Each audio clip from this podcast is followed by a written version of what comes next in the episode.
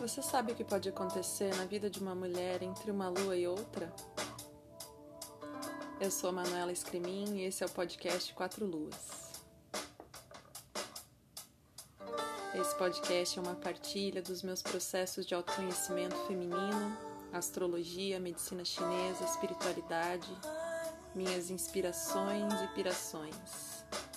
Se você é uma buscadora como eu, vamos juntas para uma nova versão de nós mesmas a cada alunação.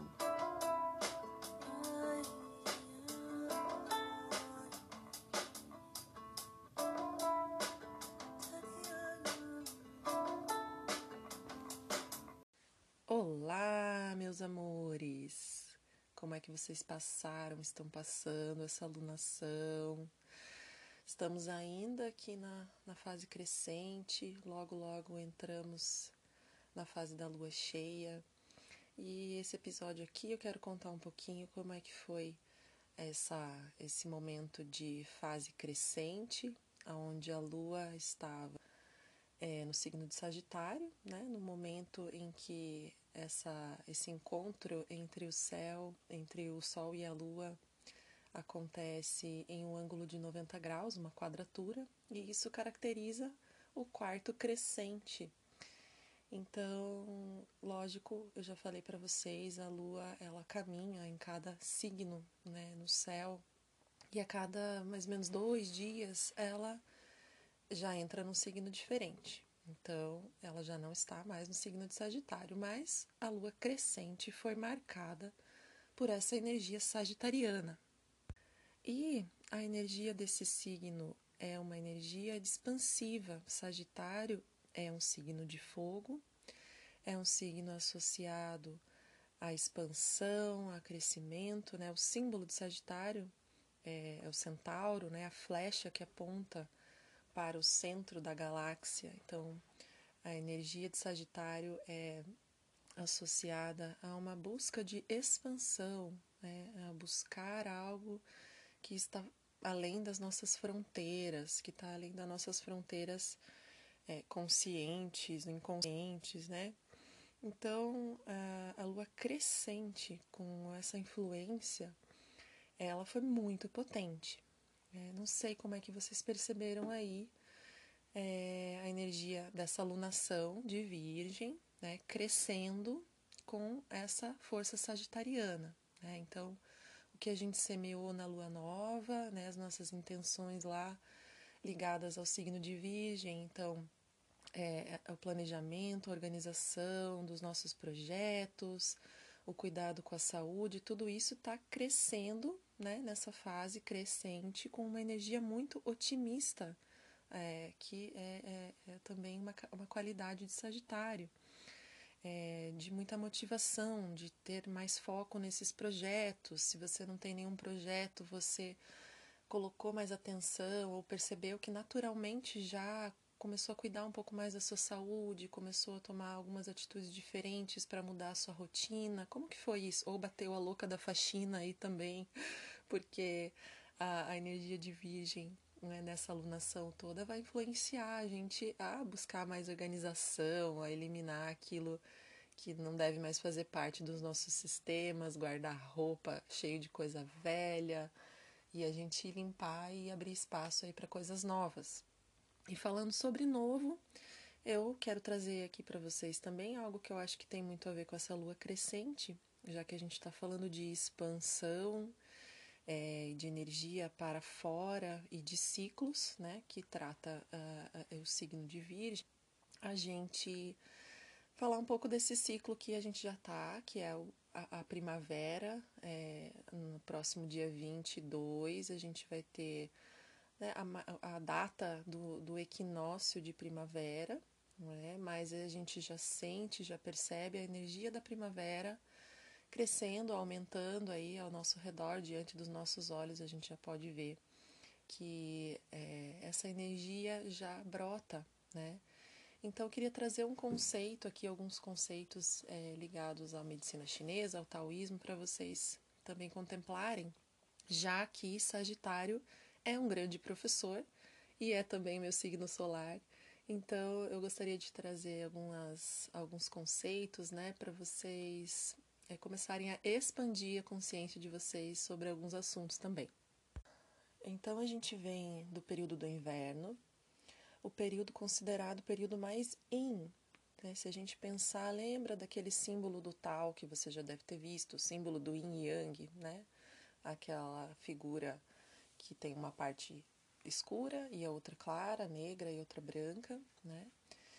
E a gente entende que esse lado escuro, esse lado preto desse símbolo do Tai Chi é a energia Yin. Então, o período do inverno é um período onde essa energia Yin ela está mais disponível na natureza, ela está mais disponível no ambiente e a gente é, quando respeita esse ciclo, a gente também obedece a essas leis né, que esses ciclos oferecem para a gente.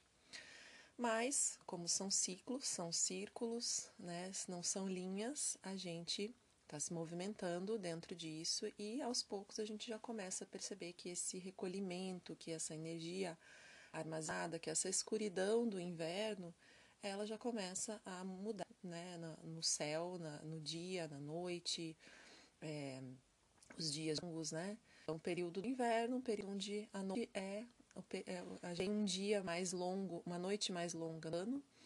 Então é muito simbólico, né? A gente precisa de um recolhimento maior, a gente precisa dormir mais para conseguir armazenar o chi, para a gente conseguir armazenar a energia no nosso corpo. E agora, é, nessa transição que a gente passou, nessa fase de transição, é, a gente vem para sentir a primavera aqui e, e, a energia já se modifica. O yang já começa a entrar e, e, surgir no sistema. Então, a energia yin é o recolhimento, a energia yang é a energia de expansão.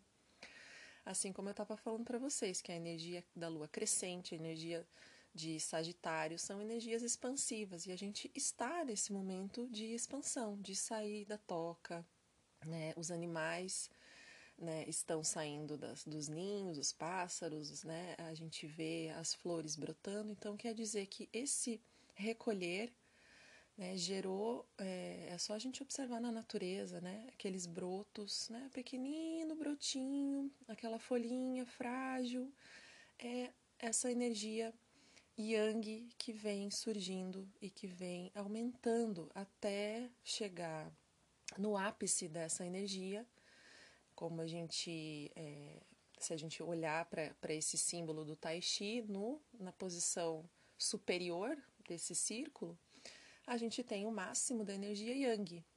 É, então, essa energia yang máxima acontece no verão, quando a gente tem a nossa abertura total, a gente está para fora, a gente está conectado com o mundo, a gente está sentindo o calor, né? O calor faz a gente ir para fora, o calor faz a gente se movimentar. Então, a gente está nessa transição. A primavera é essa transição entre o yin máximo e o yang máximo. Então, esse yang faz o broto crescer, esse yang faz é, a flor desabrochar, esse yang está aqui no nosso corpo também. Então, é, essa energia, ela é análoga à energia do elemento madeira. Então, na medicina chinesa, a gente pensa nos cinco elementos. Então, um desses cinco elementos é o elemento madeira. É, a gente tem a madeira, o fogo, a terra, o metal e a água. E hoje eu vou falar um pouquinho do elemento madeira. É, a gente, na medicina chinesa, os órgãos representam é, essas energias cósmicas, essas energias aqui da, da Terra, desses elementos. Então, os órgãos que o órgão e víscera que representa esse elemento em nós é o fígado e a vesícula. Então, mano, por que, que existem os órgãos? É, nessa visão energética, a gente entende que os órgãos eles apenas existem para ancorar a energia yang cósmica e no, que nos mantém vivo. Então, os órgãos eles têm esse propósito. A gente respira e retira o ar do, do é, retira o, o o prana, a energia do ar que a gente respira, e a gente obtém energia do alimento que a gente come.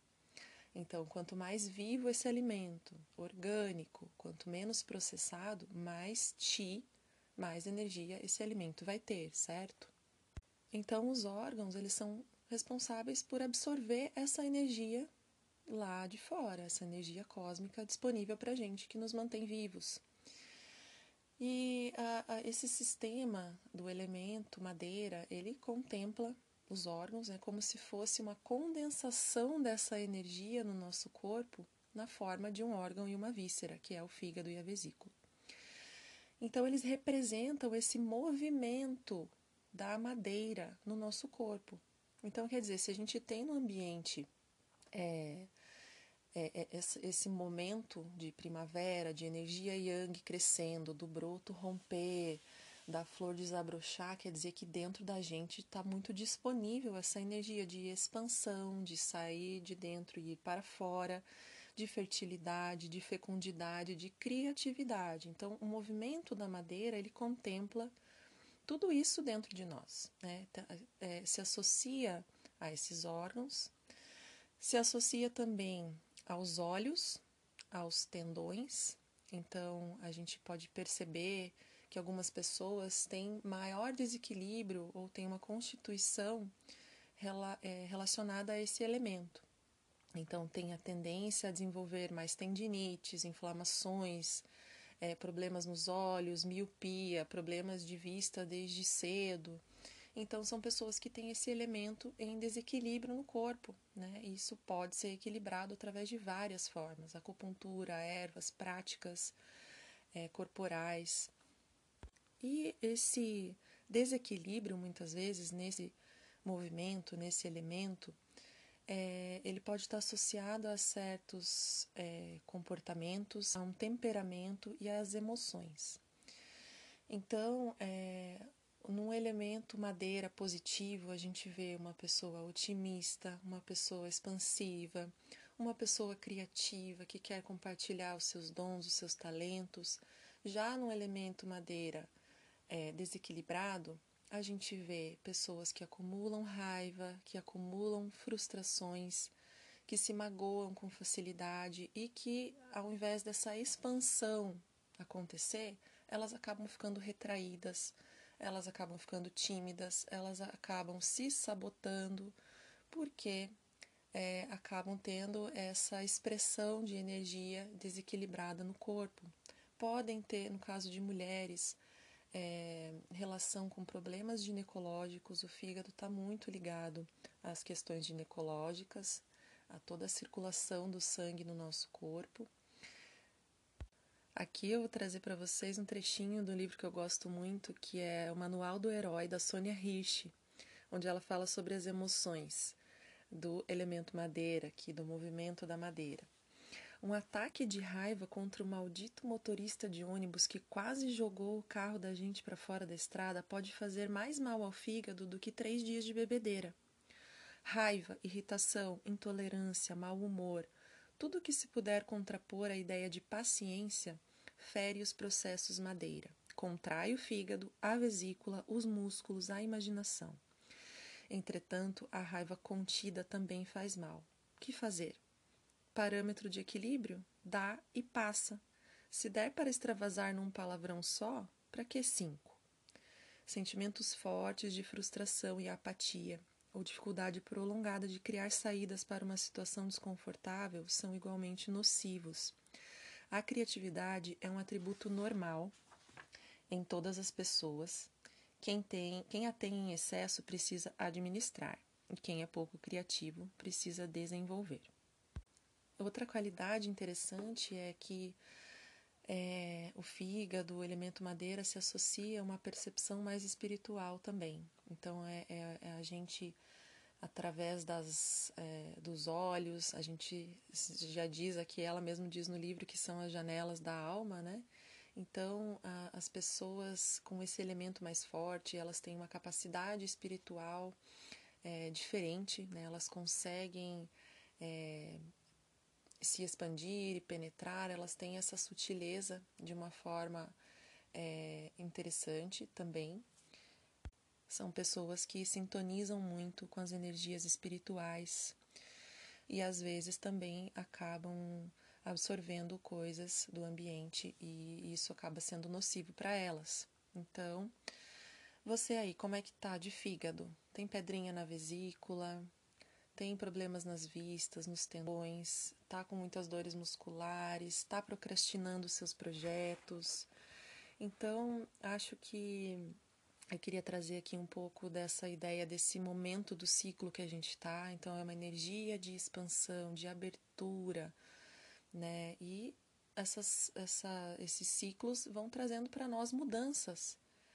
Né? A gente está vivendo uma grande mudança, né? cada um no seu micro e no macro a gente está. É, como é que a gente está percebendo? Com qual nível de resistência a gente está se deparando com as mudanças que a gente está passando?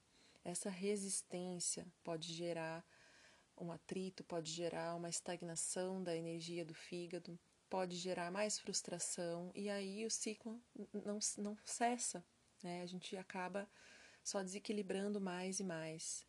Então, acho que que eu queria trazer aqui para vocês bem brevemente era sobre essa questão de é, da energia, de expansão, de criatividade, de, de Sagitário aqui na nossa lua crescente, é, a energia da primavera, como ela se conecta aí com, com esse elemento madeira, os órgãos, os olhos, os tendões, o fígado e a vesícula as emoções, raiva, frustração, mágoa, ressentimento, todos esses sentimentos, essas emoções restringem a circulação de energia nesses órgãos e podem gerar doenças a longo prazo ou até mesmo a curto prazo.